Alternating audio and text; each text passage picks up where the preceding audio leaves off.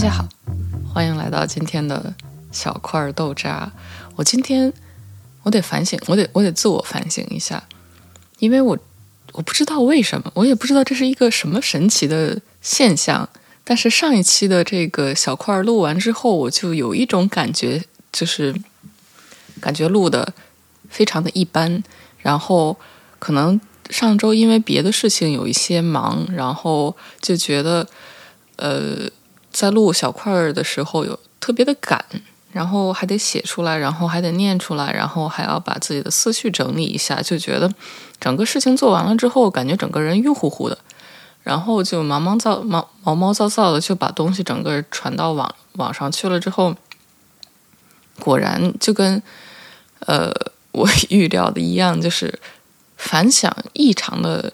没有之前好，就是因为我本来就是寥寥无几的这个。呃，听众数量，但是就这一集，就明显的就是这个，按传统老话讲叫收听率、收视率哈，电视讲叫收视率、收听率，呃，低下，这个事情我就觉得很神奇了，就是这算是动动物的一种第六感吗？我也不知道，但是就是你自己其实是知道的，当这个事情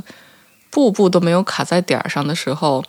你就算把这个事情做完了，然后好似呃没有无伤大雅的毛病，但是其实整个事情做完了之后，你自己把它回顾来看，发现还是整个东西都是 off，就是都不太对劲的。然后最近我就是在跟朋友讨论这个关于 NFT 的问题，呃，我个人做的这个调查以及研究特别的少。但是大概知道这个东西呢，就是 cryptocurrency，就是你把一个作品 NFT，我简单的跟大家介绍一下，它叫呃英文英文的这个原文叫做 non-fungible token，然后简称就是 NFT。呃，维基百科上的解释呢，说是一种被区块链数位账本上的数据单位，每一个代币可以代表一个独特的数码资料，作为虚拟商品所有权的。电子认证或者凭证，这个我我我给大家念出来，说实话，我自己都听得一知半解。就简单来跟大家解释，就是你拥有一个数码作品，然后它可以被加密，然后就会变成一份独一无二的数码资料，然后就可以把它用来做网上的交易。这是呃我的以及我通过对这个 NFT 的理解之后，转换成人类可呃可像我这种就是。单细胞人类可以理解的这个程度，说白了就是网上拍卖嘛。呃，但是为什么说那它一定要叫做 NFT 呢？是因为它用来拍卖的货币呢，它首先是 token，就是呃不是大家所讲的真正的，比如说像人民币啊或者是美金啊这种实际的币种，而是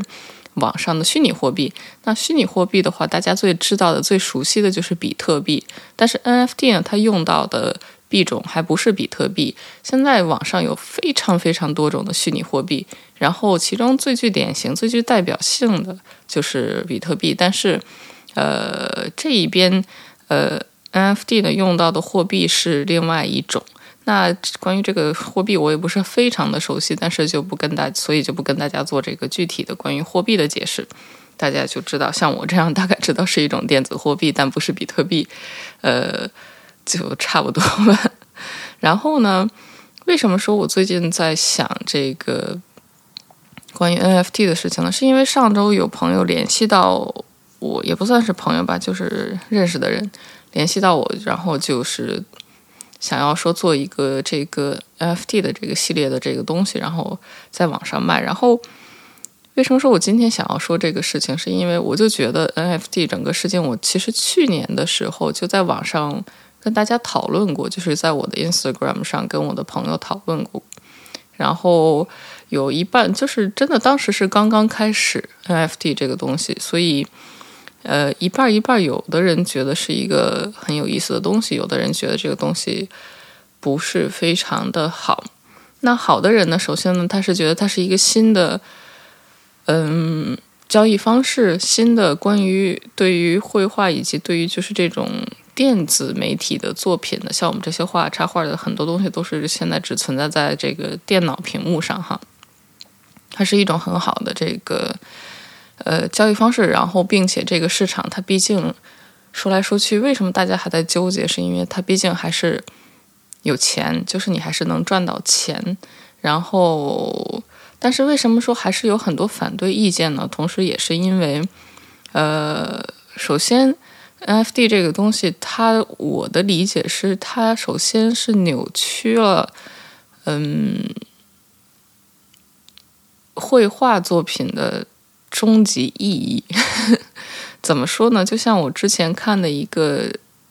呃，奈飞上的纪录片，叫做《这个假装一座城市》（Pretend It's a City），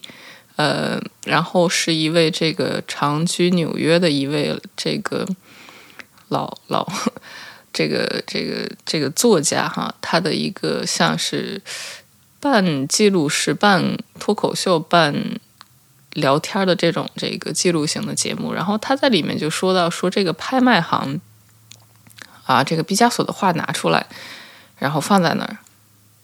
没有人鼓掌，然后咔一锤子敲下去，三个亿，这个时候全场人在那儿鼓掌，他就说。这个画出来，没人没人惊叹，这是大师的作品，没人惊叹，不关心啊，三个亿，然后大家咔开始鼓掌，他就说这个事情。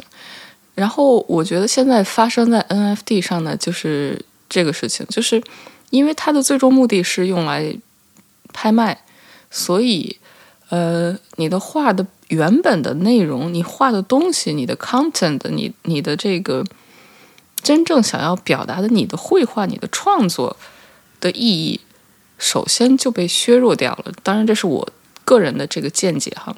所以，因为你当你想要拍卖这个东西的时候，你最终的目的就变成了一个数字。然后，作为 NFT，它的存在的意义是它的名字里面就带 token。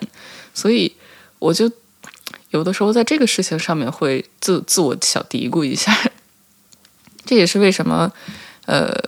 我看了这么多这个关于 NFT 的东西，然后自己迟迟没有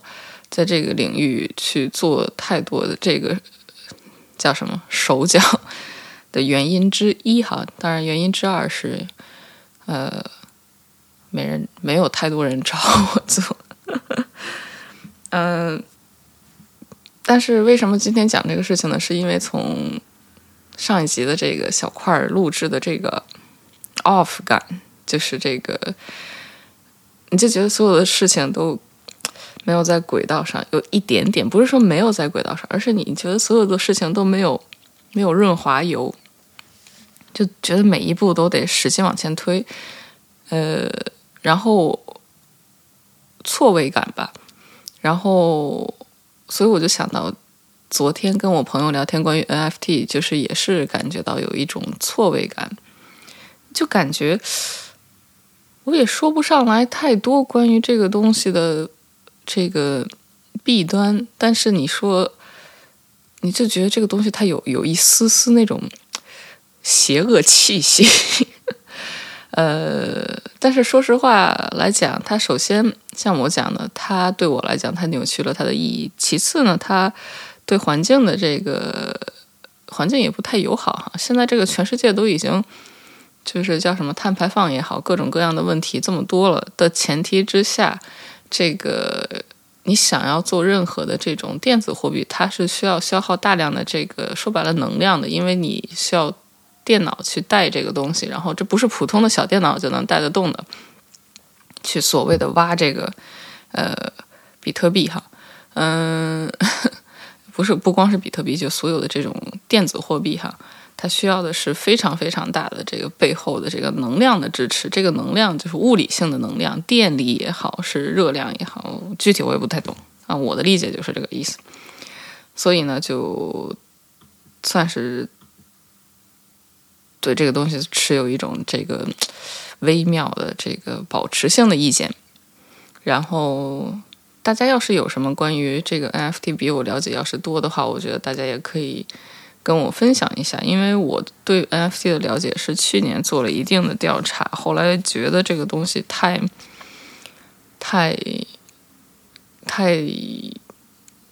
啊，那那个时候还有一点太模糊。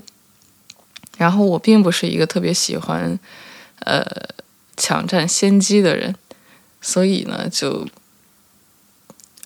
说实话也也叫什么保守派吧，我觉得，所以就没有太多的去摄入这个事情里面去，但是也有很大一部分同这个我的朋友也好，同学也好，对 NFT 持有一定的积极的态度哈，因为他们毕竟觉得就是要保持一定程度的 open mind。就是要要不要太死心眼儿，说白了就也不要太轴，呃，意思呢就是要对所有的事情保持一个开放的心态，然后不要说还没有太过于了解的前提之下，你就拒呃非常的去抗拒某一件事情，因为这个世界说白了没有任何一个东西是永恒的，然后你要是所有的东西都 say no 的话，嗯嗯嗯，基本上就是。被被前浪就是被前浪化，就被拍死在沙滩上，呃，没有办法说不完全的不与时俱进哈，因为我觉得跟五十年前不一样的是，现在的这个变化实在是太太太快了。哈，好的，那今天的小块豆渣呢，就跟大家分享到这里。然后我不知道，我就因为我到现在还是有一种微妙的 off 感。所以，关于下一期的这个纽约合租往事，我得想一个办法把这个东西，这个把这个 off 感去掉哈，就感觉回不来，回不来状态。呃，可能也是因为最近有一点别的事情，有一点随随便便的忙忙叨叨的。好的，那 anyways，今天就到这里，感谢大家收听今天的小块豆渣。然后也希望大家能够原谅我上一期的呃 off，嗯，那好的。